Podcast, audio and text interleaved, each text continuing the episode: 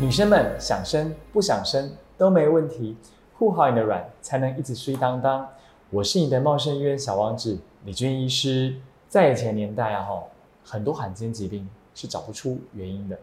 突然小朋友早日夭折，或是小朋友出现一些永远没办法治愈的疾病，在于罕见疾病来说，处理方法有很多。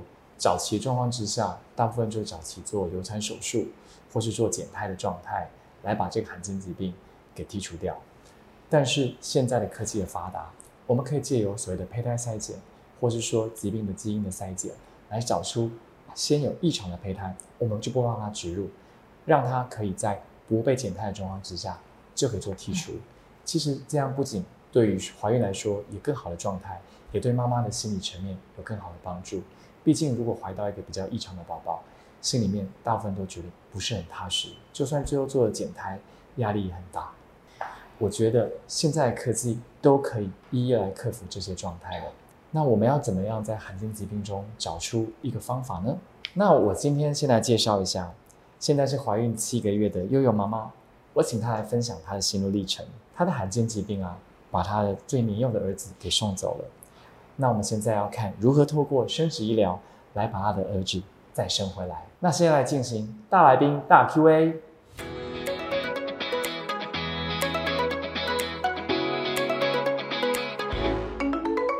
欢迎优妈妈来到现场。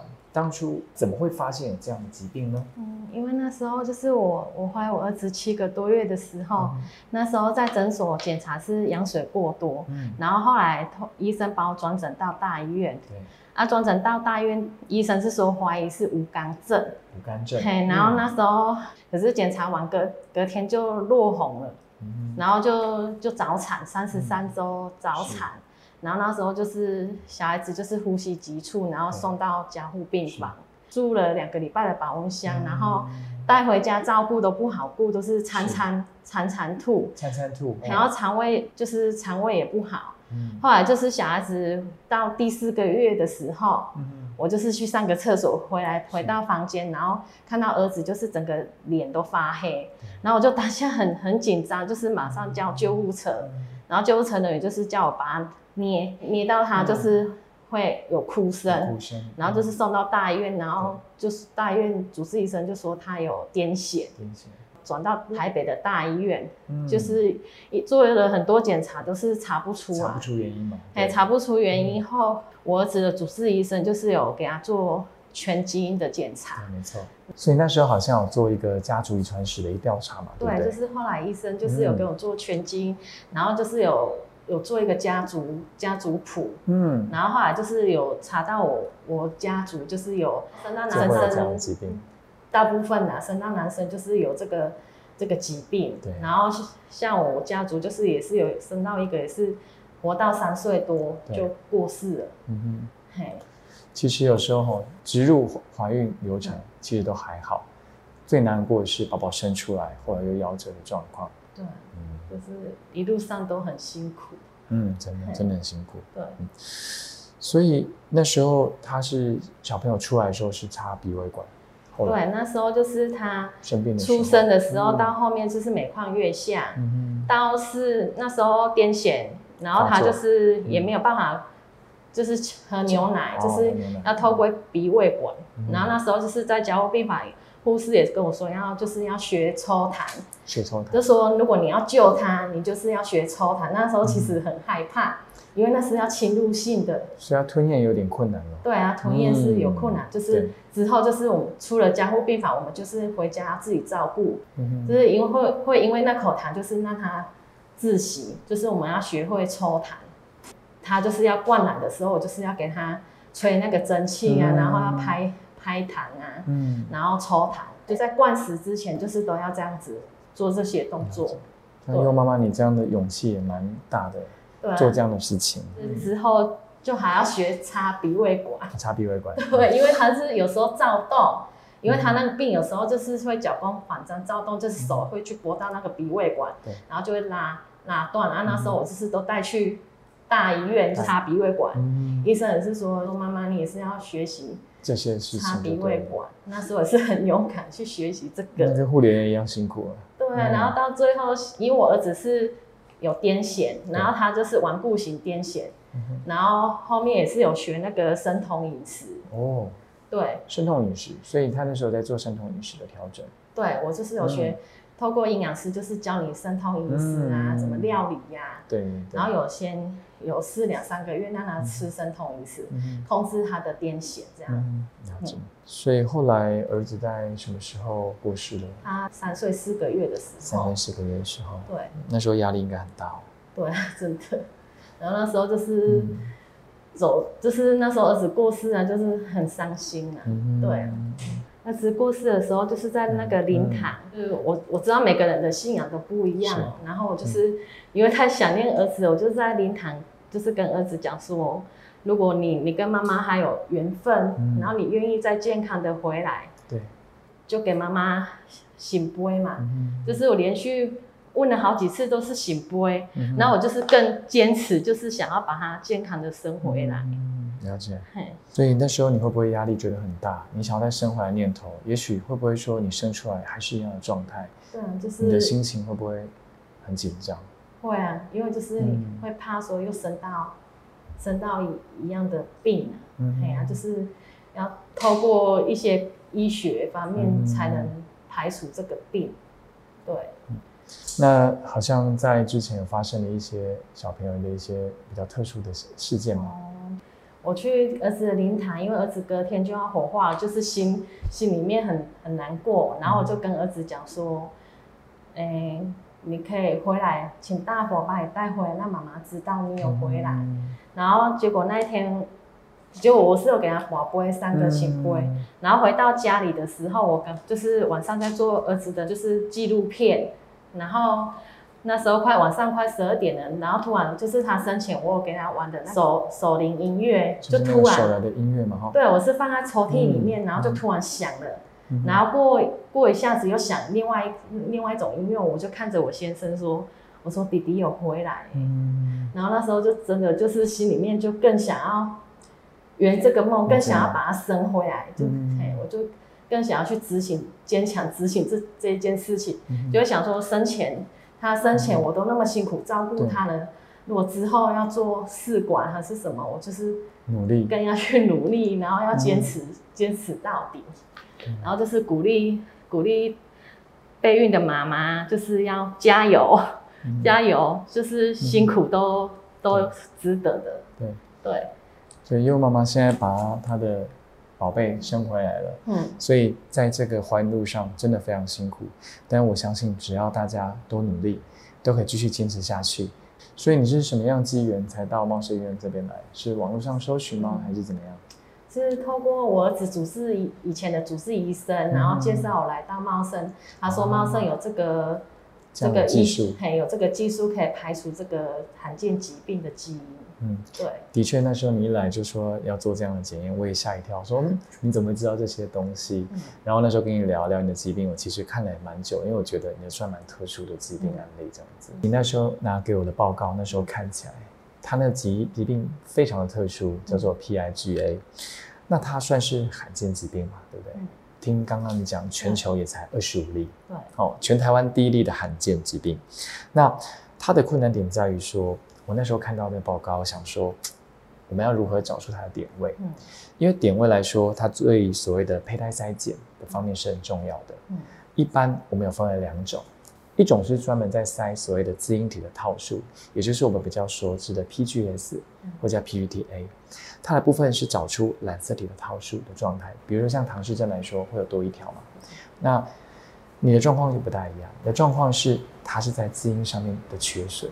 所以说我必须要去做一个所谓的探针，来帮你找出点位上的缺损。比如说你有五个胚胎，那这五个胚胎里面，大部分可能基因染色体的套数都正常的哦，但是它在基因的缺损上是有部分的，因为你跟你先生所产下的胚胎就是容易有这样的缺陷的问题。所以我们透过探针的方法来帮你把胚胎找出异常的情形，而选择不植入。所以当初我在选择不植入的状况之下呢，它就会造成你。比较没有大的伤害，什么意思呢？比如说，如果你现在植入进去的话，那再植入一个，当然你还是会怀孕嘛，对。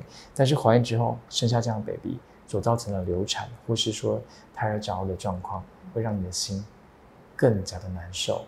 所以，我们透过所谓的科技的方法，先帮你把胚胎做一个选择，之后再把它放进去，不仅增加成功率，也增加妈妈心里的踏实度。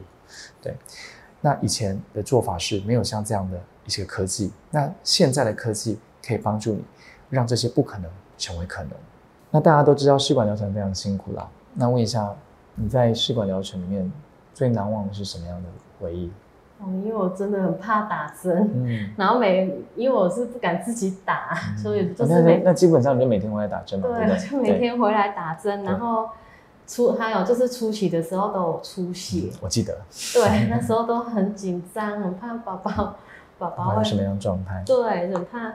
然后那时候就是都有一些小状况，就是出血嘛，嗯然后还有就是泌尿道感染，有我对，因为可能是荷尔蒙改变，然后免疫力有有下降，就是一般在怀孕的阶段，然后你的那个免疫力的通常有时候会下降一些，那这时候比较多的疾病就会上来，所以这时候要控制好。所以那时候我记得你好像对泌尿道感染，然后再加上常出血，对，是就是反复泌尿道感染，是的，还有就是我自己有试那个。中西合就是这边西医，然后有中西合并这样子。哦，你有先调整一下中医调调一下，调一下身体，嗯，然后就是有比较改善，对。所以孕期期间就会算是不幸中的幸福啦，对，至少还算一切顺利这样子。然后就是我医护人员。茂盛医院的医护人员都很贴心，那时候每天回来打针，他们就是会关心我啊，然后鼓励我。嗯每每一位医护人员真的都好贴心。因为可能在茂盛医院的人员每天都接触到像这样的人群，他们觉得会比较替你感到心疼啊。对，真的很感谢。嗯，在这些路试管疗程非常的辛苦了。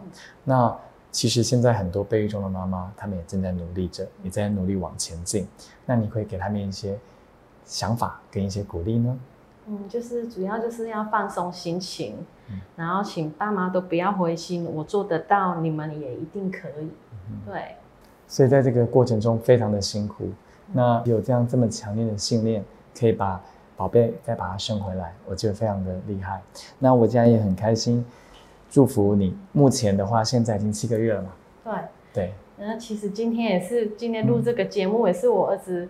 过世满两年。哦，所以我真的非常开心，就是有圆这个梦。像怀孕二十九周把儿子生回来，对，也很感谢李俊医师，然后全那个茂盛茂盛医院全体医护人员，真的很感谢你们。对，因为其实要生出一个就是比较特殊基因筛选的宝宝，也是要大家的一起一起努力。在我们前端，我在帮你做试管的部分，然后后面还有一些照护人员的一个辛劳，所以要大家通力完成，才能让你诞生出一个很好的宝宝。到时候再抱宝宝回来给我看哦。好啊。嗯，那现在也很开心，就是让你圆了这个梦，也让你把这个梦给持续。那我们希望把你的喜悦分享给大家，这样子。现在我们来进行粉丝问答福利社。那粉丝问答福利社就会截取很多网友在网络上提供的一些问题，然后由我这边来跟大家做个回答。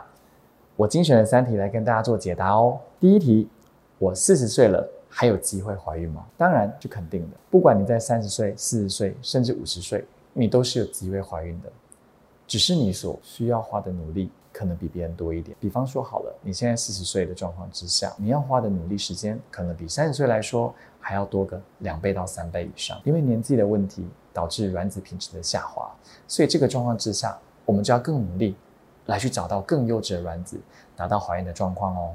所以在荧幕前的你，请好好加油哦。第二个问题，我应该要在月经第几天时开始疗程呢？一般来说，荷尔蒙从月经第一到第三天会回到最基础的水位，所以这个时间点就会开始进行疗程了。当然，在进行疗程之前，可以做一些抽血、超音波，更可以知道自己身体状况。那这样的话，可以更有效的达到试管婴儿最高的成功效益哦。第三题，我跟先生都有地中海型贫血，这样还有机会生出正常健康的宝宝吗？答案是肯定的。刚刚在节目中所提到的所谓的 PIGA 这样的疾病，它就是透过所谓的 PGD，也就是植入前的基因诊断，来找出比较有异常的基因。像这样的胚胎，我们就不予植入。那在地中海贫血，当然也是如此喽，可以筛掉一些像地中海它里面本身带有疾病。那这个疾病来说，也是靠基因遗传诊断来找出来。我们在胚胎植入之前呢，我们会先对于爸爸妈妈的血液做个检测，设计出探针出来。设计完探针之后，再对这个胚胎做个检验。那如果说是有地中海型的状况之下，我们就不予植入。那这样当然可以避免之后把爸爸妈妈的地中海型的一些状况给遗传下来，当然也可以生出健康的宝宝哦。以上是我的回答，那希望有帮助到你们。又到了本周的护卵新生活的时间了，那今天要教大家一个很好的方法。其实大家都不知道，定期做超音波是一件对你女生很好的保护哦。大家有听过像是卵巢癌、卵巢肿瘤等等的这些东西，其实啊，它看都看不到，除非它已经长到很大，大到可以压迫症状的时候，你才会知道肚子有这样的存在。所以说呢，今天护卵新生活要跟大家讲的就是来检查看看，说肚子里面是不是有长其他的东西，或是比如说像子宫肌瘤啦、卵巢肿瘤啦，或是巧克力囊肿等等的，可以为你带来更好的一个生活哦。时间很快又到了第二季的最后一集喽。今天请到这么棒的成功案例跟大家分享。求职路上真的很辛苦，会遇到很多的挫败与很多的艰辛，可以跟我请教。